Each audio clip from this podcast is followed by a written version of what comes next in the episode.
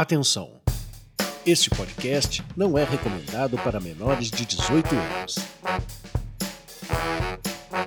Está começando Café com Sexólogo, o podcast do Impassex para quem quer saber mais.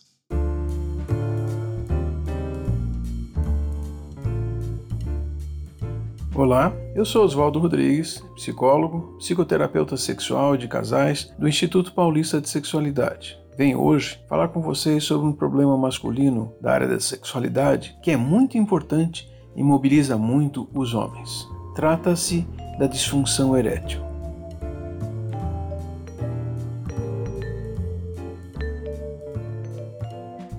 Isso era chamado de impotência sexual até a década de 80 e 90, quando psicólogos e depois médicos resolveram modificar o nome para um nome que fosse mais descritivo e não fosse carregado de um mal-estar tal qual impotência sexual. Primeiro, então, precisamos trazer algum conceito dessa disfunção sexual, deste problema sexual. Falamos nessa hora de um problema que faz com que um homem não consiga ter uma ereção peniana ou manter uma ereção peniana adequada para uma penetração de uma forma satisfatória e por um tempo satisfatório. Vejam, isso significa que nós vamos ter que compreender quem é a outra pessoa durante o ato sexual para também compreendermos como é que é esse tempo. Mas esta dificuldade de ereção, ela atinge todos os homens em todas as faixas etárias. E nós não estamos falando de apenas uma circunstância, um episódio. Além do que, episódios podem ser claramente explicados pela compreensão da situação. Existem muitas circunstâncias que trazem o problema, demonstram o problema sendo uma consequência bem clara. Por exemplo, este homem toma uma quantidade de álcool bastante grande naquela noite. Estamos falando de, por exemplo, cinco doses de uísque, isso num período de um par de horas. É mais provável que esse homem não consiga ter uma ereção adequada ou manter essa ereção para uma relação de penetração. Então, não estamos falando de um episódio, mas estamos falando de uma série de episódios onde esse homem percebe que não tem mais controle da situação. Claro que isso pode já acontecer há um par de semanas, mas também pode acontecer há muitos anos. Os homens que eu tenho atendido trazem essa dificuldade e passam com o problema pelo menos 4, 5 anos, ainda sem encontrar uma solução para resolver o problema.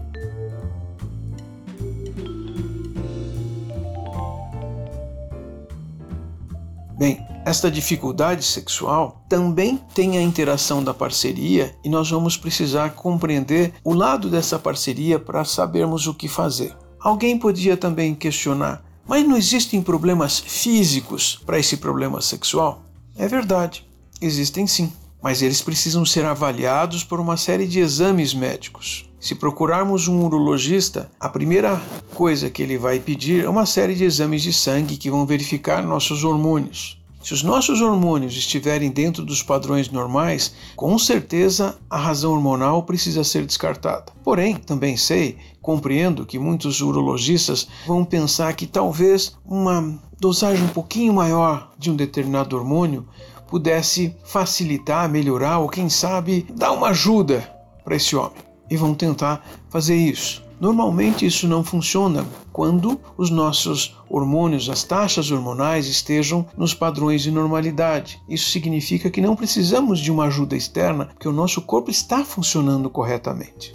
Mas preciso contar uma outra coisa para vocês. Se um homem passar uma semana em estresse de trabalho, uma semana difícil, com poucas horas de sono, muito trabalho, muita tensão, é mais provável que basta uma semana para as nossas taxas hormonais diminuírem e diminuírem de maneira significativa. E se for feito o exame logo depois dessa semana de tensão, nós teríamos uma circunstância que é basicamente a circunstância de um problema hormonal associado ou advindo de um problema psicológico. O mesmo se aplica a problemas de depressão, estados depressivos. Também bastam algumas semanas de um estado depressivo.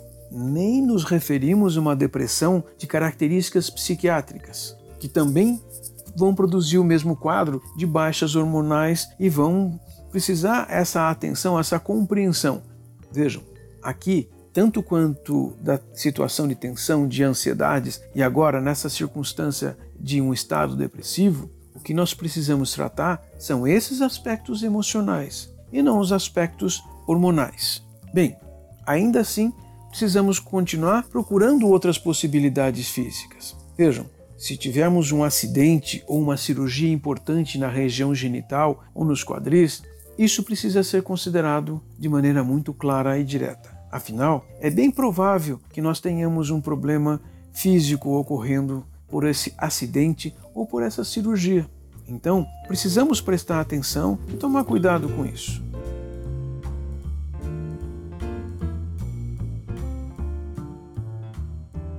Outras questões médicas que precisam de atenção. Existem alguns problemas físicos com os quais nascemos. Existem problemas anatômicos e isso um médico urologista vai poder examinar fisicamente ali, naquele momento da consulta, e poder já ter uma compreensão se isso ocorre. De verdade, isso não é tão comum. Aliás, é bastante incomum. Também precisamos compreender se podem existir problemas de entupimento de veias, artérias e coisas assim. Mas aqui temos um problema duplo. Esses problemas, desde a década de 1980, receberam atenção de médicos especializados e pesquisas e que demonstraram que as cirurgias para esse tipo de problema não eram eficazes e deixaram de ser feitas pela maioria dos médicos que seguem preceitos baseados nas pesquisas e na ciência. Então, precisamos, a partir daí, olhar os aspectos emocionais, aspectos psicológicos. Eu já me referia às ansiedades e estados depressivos. Guardem bem essa compreensão, porque esses estados, tanto de ansiedade quanto depressivos, vão afetar o funcionamento fisiológico, mas também vão afetar as nossas outras emoções, não vão permitir que estejamos de uma maneira direta disponíveis para a sexualidade, disponíveis para a vivência do prazer. Então, já são causas emocionais diretas e muito importantes.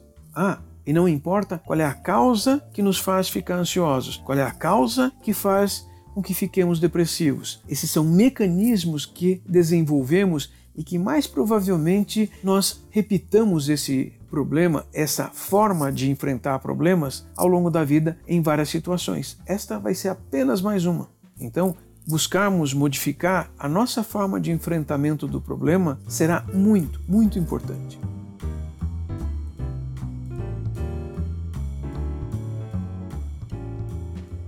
Uma outra circunstância muito especial que envolve causas do problema sexual é o relacionamento, seja o relacionamento afetivo ou o relacionamento sexual diretamente. Pois bem, se falamos do relacionamento afetivo de um casal, de um casamento ou de um namoro, a forma de enfrentamento dessa situação, de convivência com essa situação, pode trazer esse mal-estar de emoções negativas. Emoções negativas aqui, além da ansiedade, pode ser vergonha, pode ser raiva. São situações complicadas de facilitar o desempenho sexual de forma genital, de forma fisiológica. Então, um aspecto psicológico produzindo efeitos no corpo. Também tenho que pensar que a forma do relacionamento vai depender de uma série de circunstâncias. O casal, por exemplo, pode nos contar assim: Mas nós nos amamos, nós vivemos muito bem no dia a dia, só não conseguimos fazer o sexo. E aí vem a circunscrição do sexo na cama. Aquele casal, como que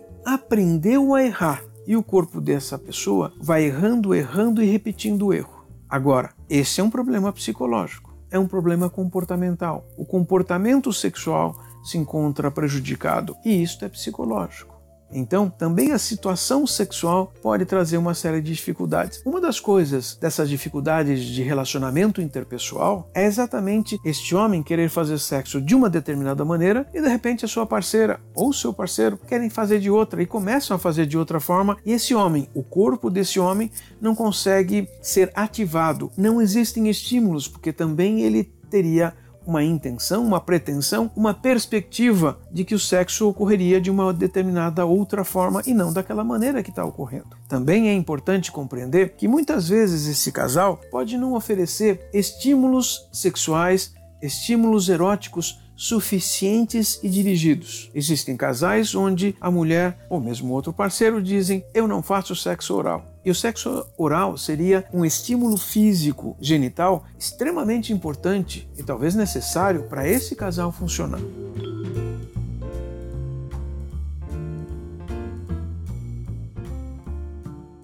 Bem, se compreendermos que existem tantas causas psicológicas, o que nós podemos fazer? É aí entra um psicólogo, um especializado em sexualidade, em psicoterapia sexual. A psicoterapia sexual, nesse caso, vai auxiliar esse homem a desenvolver outros comportamentos ou a reagir emocionalmente de maneira diferente nesta circunstância sexual e no relacionamento com essa outra pessoa. Ao longo da psicoterapia, a cada semana, em sessões de 50 minutos, nós vamos ter a conversa, a discussão, o debate de como compreender quais são as variáveis que estão afetando este desempenho, afetando este genital e procurarmos desenvolver com técnicas outras maneiras de reagirmos e então podemos ter outra experiência sexual, uma experiência que seja daqui para frente baseada em prazer e em satisfação.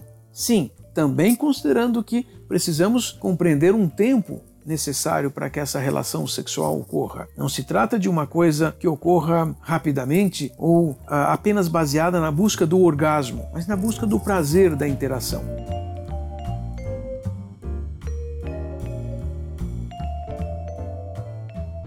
Também é necessário compreender que os homens podem estar apenas pensando em sexo, com regras, com ideias, sempre pensando que a outra pessoa é muito exigente, que tem que satisfazer a outra pessoa. Eu conto para vocês agora, então, que existe uma outra forma de compreensão das causas psicológicas que vai precisar de uma outra atuação na psicoterapia. Isso são os modelos, os mecanismos de pensar a realidade e pensar demais afeta sexo. Se um homem pensa demais, ele não vai fazer sexo. Se ele pensa demais, ele não está atento às sensações físicas, às sensações táteis, às sensações eróticas que vão trazer o prazer sexual.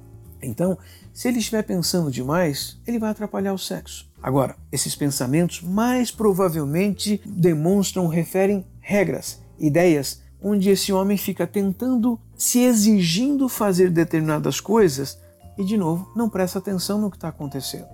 Isso faz com que na psicoterapia, muitas vezes, tenhamos que também adotar toda uma série de estruturas para fazer esse reconhecimento de como essa circunstância se dá e como é que esse homem vai combater esses mecanismos de pensamento, combater essas formas de pensar erradas. Porque se a gente pensar errado, nós vamos sentir errados e fazer errado é a coisa que vai ocorrer. E o sexo errado vem de emoções negativas e vem de pensamentos errados.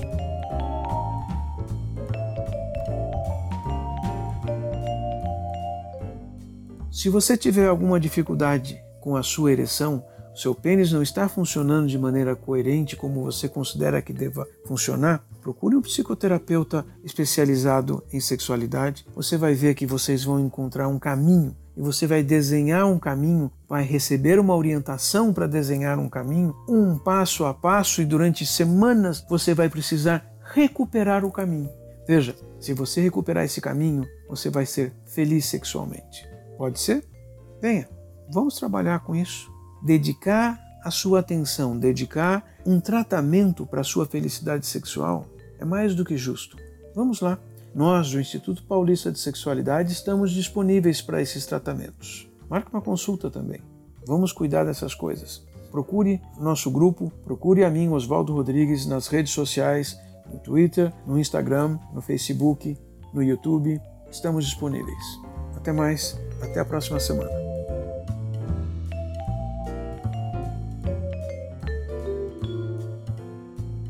Siga o Impassex nas redes sociais e acompanhe todas as atividades. Acesse impassex.com.br para saber mais.